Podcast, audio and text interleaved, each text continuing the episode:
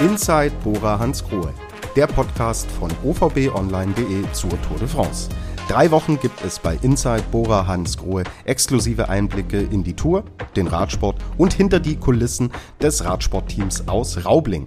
Wollt auch ihr Teil des Podcasts sein?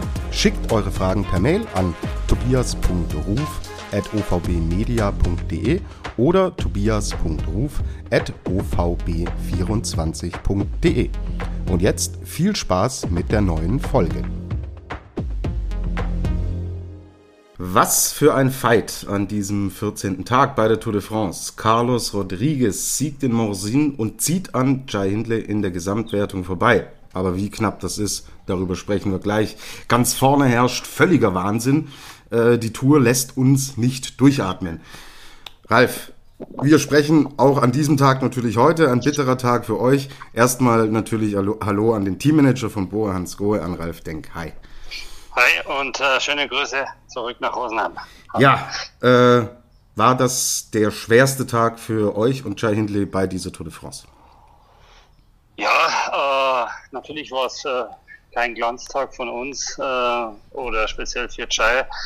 Äh, Chai war ja, am Anfang der Etappe in den großen Sturz äh, verwickelt und äh, hat neben seinen Abschöpfungen, die wo man auch im TV-Bild gut gesehen hat, ja, starke Prellung eben im Gesäßbereich und äh, hat er richtig Schmerzen gehabt. Also für das ist er halt noch eine riesen Etappe gefahren. Aber ja, er konnte halt nicht mit dem Besten heute mitfahren und deswegen jetzt äh, Platz drei verloren, aktuell Vierter. Und äh, ja, bleibt abzuwarten jetzt, wie, wie die Wunden heilen. Kein, kein schöner Tag, aber die Tour ist in Paris aus und äh, weiterkämpfen. Weiterkämpfen. Also es ist jetzt eine Sekunde, ähm, die Carlos Rodriguez vor Chai Hindley liegt und plötzlich mischt auch Adam Yates wieder mit. Der ist nämlich nur 36 Sekunden hinter mhm. Chai Hindley. Ähm, also hinter diesen ersten Zweien entwickelt sich ja so eine Tour de France in der Tour de France. Hast du auch den Eindruck? Äh, in Paris dürfen drei Leute aufs Podium. Das ist eigentlich für, für, für äh, den Radsport ungewöhnlich, weil zum Beispiel heute beim Etappensieg darf nur der Etappensieger, der zweite, der dritte wird nicht geehrt. Und in Paris wird der erste, der zweite und der dritte geehrt. Und äh, die Siegerung ist auf der Prachtstraße der Champs-Élysées. Das ist natürlich schon äh, richtig prestige, prestigeträchtig und deswegen ist so ein harter Fight äh, auch ums Podium und nicht nur mein Sieg bei der Tour de France. Mhm. Äh, gehen wir rein. Ähm, die Etappe fängt, wie gesagt, denkbar ungünstig an. Ähm, Nils Polit war involviert, Jay Hindley in diesen Massensturz. Wie hast du es gesehen? Was hat man von den beiden gesehen? Kann man irgendwelche Unkonzentriertheiten ausmachen oder hat man in dieser Szene, in dieser Phase dann äh, einfach keine Chance, wenn es da vorne im Endeffekt wie die Bowling-Figuren äh, einen nach dem anderen abräumt? Ja gut, also das Rennen war noch nicht unter Kontrolle. Es war richtig stressig zu der Zeit, dass das äh, passiert ist. Es war ein Riesenkampf um die Ausreißergruppe.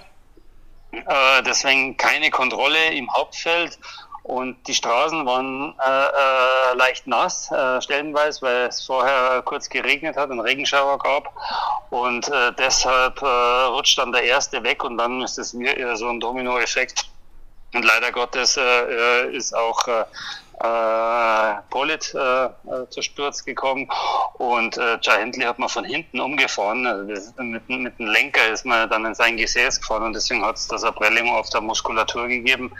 Und ja, mal schauen, wie sich das jetzt entwickelt. Mhm. Wie ist dein Eindruck? Äh, bist du eher besorgt, jetzt auch wie sich es entwickelt hat heute? Oder ja, weil äh, also, also Prellung in seiner erfahrungsgemäß im zweiten und dritten Tag eher schlechter wie gleich äh, äh, nach dem Passieren. Und äh, aber wie gesagt, äh, das ist Kaffeesatzleserei. Äh, man wird es morgen am Rad sehen. Mhm. Wen braucht jetzt Jai Hindley heute?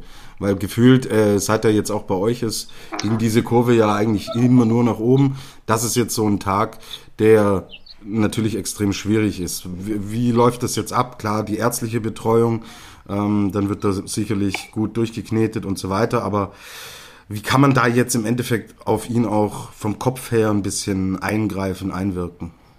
Ja, zuerst mal, äh, also wenn man mal zuerst mal das äh, medizinische äh, durchgeht, äh, die Wunden sauber machen, dann äh, muss äh, der Physiotherapeut dran, Schluss, zum Schluss dann äh, da, noch der noch der Osteopath, äh, um das bestmöglich wieder äh, ja, äh, beweglich zu machen. Und äh, die Muskulatur aufzulockern. Ja, und dann muss man die Seele auch auflockern. Aber mein, äh, das sind alles äh, harte Hunde, äh, die Rennfahrer.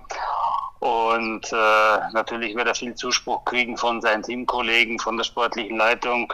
Und äh, ja, ähm, schlussendlich äh, muss man dann schon wieder nach vorne schauen, weil es geht ja morgen weiter. Genau, rechnest du da jetzt zum Beispiel, dass wenn Rodriguez und, und Yates natürlich das auch mitbekommen, dass Hindley da in diesen Sturz involviert war. Tickt das, äh, das Konstrukt Radsport jetzt so, dass man sagt, okay, wir nutzen im Endeffekt auch aus, dass er vielleicht noch angeschlagen ist vor dem Ruhetag? Ja, klar, das ist wie im Tierreich. Gell? Wenn wenn Jäger kommen und äh, äh, das äh, geplante Opfer schon angeschlagen ist oder krank ist, dann wird zerlegt. Und äh, das ist jetzt natürlich nicht gut, weil die Verletzungen haben auch die Mitbewerber äh, ums Podium gesehen. Und äh, da heißt es nur selbstbewusst äh, morgen äh, versuchen zurückzuschlagen, auch wenn es nicht einfach wird. Auch wenn es nicht einfach wird. Bleiben wir bei euch und gehen ein bisschen in die ähm, in den Rennverlauf ein. Wir haben über den Anfang gesprochen und dann sehen wir eine Ausreißergruppe, in der ist Nils Polit. Jetzt habe ich von Nages Nasseri eine Nachricht äh, heute bekommen. Wieso, wieso versucht man an einem Tag wie heute nicht Emanuel Buchmann in diese Gruppe zu schicken? Stattdessen Polit, der vom Profil her, ich denke, da sind wir uns einig, keine Chance auf einen Etappensieg heute hatte. Wenn man da mal genau hingeschaut hat, wie so die Gruppen entstehen, dann musst du da mal kurzzeitig eine Minute äh, annähernd an die 1000 Watt fahren. Und äh, Emanuel hat einfach die Spritzigkeit nicht. Und deswegen tut sich Emanuel so schwer, in die Gruppe zu, äh, zu, zu gehen. Und äh, wir haben auch einen, oder, oh, oh, ja, einen kränkelten oder leider nicht auf Hoch, äh, Hochform vorhandenen Patrick Konrad aktuell. Und äh, das ist natürlich auch eine Abwägung von Risiko, weil schicken wir, äh, schicken wir äh, Emanuel in die Gruppe, dann haben wir äh, durchaus vielleicht äh, nach den Bergen gar keinen mehr bei Händler. Also wir können nicht aus dem Vollen schöpfen. Erstens haben wir ja äh, schon am Anfang drüber gesprochen, wir haben eine Sprinterfraktion. Hier sind vier, drei, vier Fahrer, die sind mehr oder weniger unbrauchbar äh, jetzt äh, in den Alpen. Auf der anderen Seite haben wir einen Patrick Konrad, der ähm, leider Gottes nicht auf Höchstform aktuell fährt, äh, weil er gesundheitlich angeschlagen ist. Ja, und äh, dann ist es, äh, dann bleibt nicht mehr viel übrig. Ja? Und äh, man hat es ja auch gesehen, auch Emu hat jetzt vielleicht äh, aktuell, äh, warum auch immer, nicht mehr ganz äh, die Form wie zum Beispiel in der ersten Woche im Baskenland äh, bei der Tour de France, weil er hat ja dieses, äh, er, äh, er ist ja heute auch schon relativ äh, früh am vorletzten Berg abgehängt worden. Mhm. Und ähm, natürlich wäre es schön gewesen, wenn, wenn er äh, am, am letzten Berg, am Chopin, äh, noch, äh, noch Jai unterstützen hätte können, aber äh, ja, war nicht möglich. Und ist dann wahrscheinlich jetzt auch eine Konsequenz aus dem, was du von Tag 1 an im Endeffekt hier predigst. Die Rennfahrer machen das Rennen schwer. Und das, was da vorne abgeht, macht diese Tour de France ja außerordentlich äh, schwer, oder?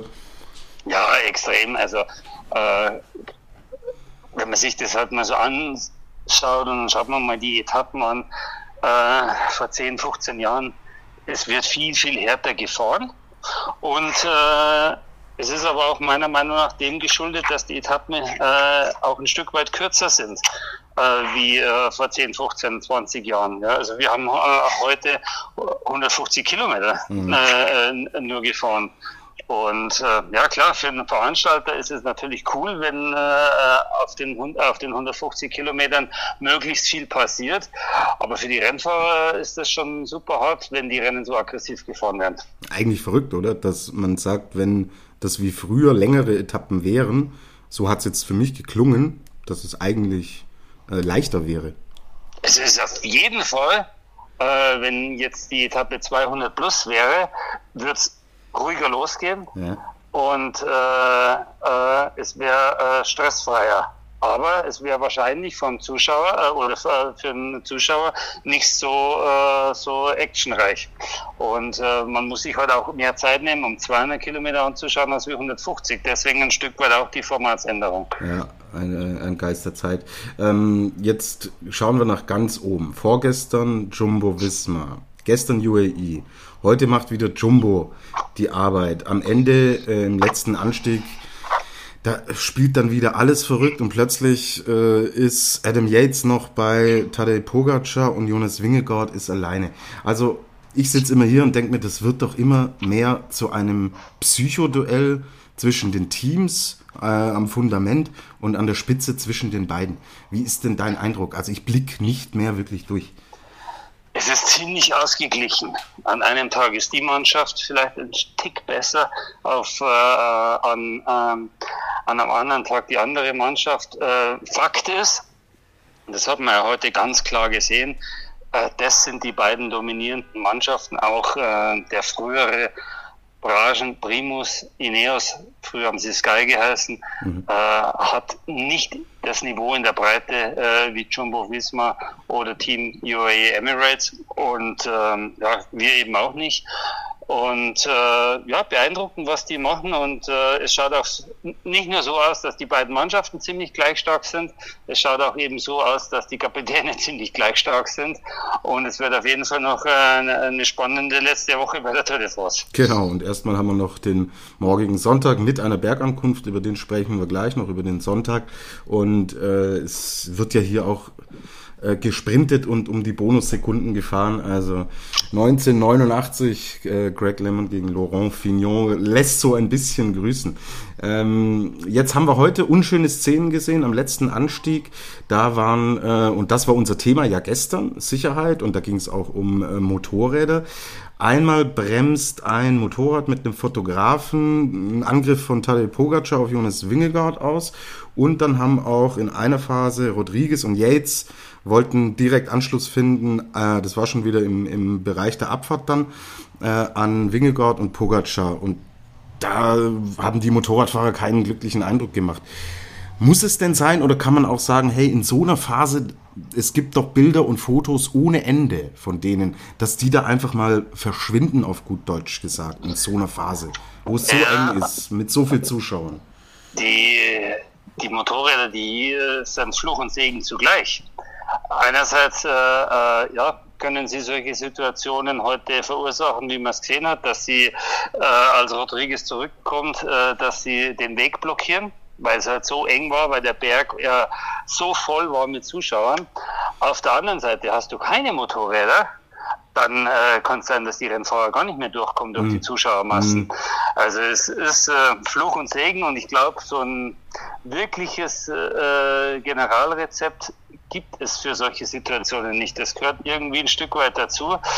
Ähm, und ja, es ist auch ein Teil der Faszination, dass eben die Zuschauer an den Bergen stehen und meistens halt äh, nicht begittert wird. Ja? Also man könnte es ja relativ einfach machen, wenn man mhm. sagt, okay, man begittert äh, die, die, die letzten fünf bis zehn Kilometer. Ähm, aber das kostet natürlich schon enormen Flair. Und äh, ja, die Szene heute war jetzt nicht schön, aber sie war jetzt auch nicht rennentscheidend und deswegen, glaube ich, müssen wir da jetzt mal fünf Grad sein lassen. Okay, dann bleibt man noch kurz bei den Motorrädern. Da hat uns Wolfgang Obermeier eine Frage geschickt. Wäre es jetzt nicht möglich, anstatt der Motorräder mit Kameras, Drohnen mit Kameras einzusetzen? Die Technik ist etabliert, Drohnen können Signale selbstständig verfolgen. Das würde seiner Meinung nach optimal zum Radsport passen. Ich kann zu vielen Themen was sagen, aber zu diesem Thema kann ich nichts sagen, weil ich kein Techniker bin. Und äh, ob das ir irgendwann wird es sicherlich äh, von meinem Bauchgefühl her kommen. Aber wie weit das da die Technik ist und warum das, das jetzt noch nicht funktioniert, äh, muss ich passen. Und Ralf, im vierten Jahr die erste Frage, wo du nicht zu 100% eine hieb- und stichfeste Antwort geben kannst. Premiere bei Inside Bora Hansgrohe, dass es das noch gibt. Ähm, Gut, wir sind schon recht weit in der Zeit, deswegen Hintergrundthema verschieben wir, aber es hat einen leichten Flair von dem Hintergrundthema, das wir hier immer besprechen, denn heute ist dieses Rennen nach diesem Start zu Beginn neutralisiert worden. Wie läuft das ab? Gibt es da ein festes Regelwerk? Sagt der Rennleiter, stopp, alle anhalten? Wie, wie läuft das denn ab, dass man sagt, so hier, stopp, Rennen unterbrochen? Es gibt ja verschiedene Chirurgie-Fahrzeuge, das sind die roten Skodas mit dem äh, Schiebedach quasi, wo der Rennleiter rausschaut, wo auch Christian Prudhomme rausschaut, äh, wenn er das Rennen freigibt, quasi wenn er die berühmte Fahne schwingt und das Rennen eröffnet ist. Und äh, genauso wie er das Rennen eröffnet, kann er das Rennen auch eben neutralisiert. Da kriegt er noch Hilfe von einem anderen Juryfahrzeug, dann fahren zwei äh, äh, Fahrzeuge vor dem ersten Rennfahrer her und äh, werden immer langsamer, werden immer langsamer und bis das Feld dann eben zum Stillstand kommt. Ähnlich vielleicht wie ein bisschen das Pacecar in der Formel 1, mhm. wobei er das nicht auf Null runterbremst. Und wenn man das Rennen neutralisiert, dann wird es wirklich auf Null runtergebremst und dann stehen ja die Rennfahrer auf der Straße und warten auf weitere An äh, Anweisungen. Wird mit den sportlichen Leitern da kurz ähm, sich, äh, sich unterhalten? Ja, die Rennfahrer kriegen das also nicht nur mit über, äh, über die Cherie-Fahrzeuge, sondern äh, äh, über Radio Tour. Das äh, ist das Funksignal vom Rennveranstalter in jedes Teamauto. Äh, wird dann auch gesagt, okay, Rennen wird neutralisiert und wenn die Information der sportliche Leiter bekommt, dann teilt der sportliche Leiter natürlich auch diese Information gleich mit den Rennfahrern. Okay, aber die Jury muss sich nicht vorher das äh, Okay oder das Go bei den sportlichen Leitern holen. Nein, nein, nein. Also die äh, Jury steht über den sportlichen Leitern und die Jury kann machen, was sie will. Okay. Äh, diese Pause dann, das waren heute, ja, so äh, Pi mal Daumen 20 Minuten. Was macht das mit den Fahrern? Ja, ist natürlich äh, äh, für die, die wo involviert waren, eine kurze Zeit. Da ist Stress drauf, da werden dann Verbände angelegt, wenn irgendwelche Wunden versorgt werden müssen. Da werden die Fahrräder getauscht, wenn was kaputt ist. Äh, da wird äh, ja, äh, noch mit durchgeschnauft und äh, oft verliert man ja auch Flaschen zum Beispiel beim Sturz oder äh, aus, aus dem Trikot äh, äh, oder aus den Trikottaschen fallen Riegel oder Gels, das äh, wird nochmal nachgefüllt dann. Äh, ja, für, für die, die wo involviert waren, Stress, für die, die wo nicht involviert waren, die sitzen sich, hat man ja heute gesehen, der Pogacar, der hat sich an einen Gehsteig hingesessen und hat eigentlich ja, nochmal durchgeschnauft, bis dann wieder losging. Die Rennfahrer kommen ein bisschen aus dem Rhythmus. Die ersten Kilometer sind dann ein Stück zäh, weil äh, die Pause ja die Beine schwer, schwer werden lässt. Aber im Endeffekt äh, äh ist dann wieder äh, doch wieder schnell im Rennmodus. Okay, super. Danke für diesen improvisierten Hintergrund. Jetzt schauen wir auf den Sonntag. Es ist die 15. Etappe, der Tag vor dem Ruhetag, aber da geht's nochmal richtig zur Sache. 179 Kilometer. Zunächst geht's flach los. Die zweite Hälfte hat aber mehrere harte Anstiege bereit. Es geht unter anderem auf den Col de la Croix mit 7% Steigung auf 11 Kilometern und dann Bergankunft auf dem, äh, in dem, im Skigebiet Saint-Gervais-Mont-Blanc. So, äh, womit rechnest du denn übergreifend? Morgen wieder selbes Spielchen. Einer der beiden mm, Teams wird Arbeit machen und am Ende sind die zwei übrig. Wie, was glaubst du? Also ich glaube, dass äh, vielleicht morgen auch die Spitzenmannschaften äh, Jumbo Visma und Team URA Emirates vielleicht ein Stück weit durchschnaufen. Und äh, ich äh, habe das Bauchgefühl, dass morgen die Chance äh, äh, für eine Ausreißergruppe ganz gut wäre. Und es geht ja äh, zum Start oder vom Start weg auch gleich bergauf. Äh, vielleicht entsteht da die, äh, die Gruppe, vielleicht ähm, auch erst nach 40 Kilometer beim zweiten Anstieg. Äh, ja, vielleicht äh, hat Emo die Beine dass er mal äh, reingeht in die Gruppe. Äh, und ansonsten werden wir zuerst mal schauen, morgen in der Früh, wie es Chai geht. Das ist äh, jetzt alles hypothetisch und äh, da können wir jetzt die beste Taktik uns zurechtlegen. Aber wie gesagt, man muss zuerst schauen, wie äh, ist der Kapitän äh, gesundheitlich drauf morgen in der Früh und dann wird äh, relativ kurz unsere Strategie für die Etappe äh, festgezurrt. Genau, das wird die Strategie dann prägen und wie es letztlich ausgegangen ist, sehen wir morgen. Jetzt erstmal von mir und von allen Hörern und Hörerinnen da draußen gute Besserung gute Genesung, Kopf hoch, Jai Hindley. Es ist natürlich noch lange nichts verloren. Und wenn wir jetzt die Brücke zum Anfang zurückschlagen, du hast gesagt, im Tierreich, das Angeschossene und so weiter, die angeschlagenen Boxer sind oft die gefährlichsten. Hoffen wir, dass das auch auf Jai Hindley dann zutrifft. Vielen Dank für heute. Alles Gute an Jai Hindley und auch an dich, Ralf. Und wir hören uns morgen wieder. Wunderbar und schönen Gruß und äh, schönen Abend zurück nach Rosenheim. Danke, ciao. Das war die heutige Ausgabe von Inside Bora Hans Grohe.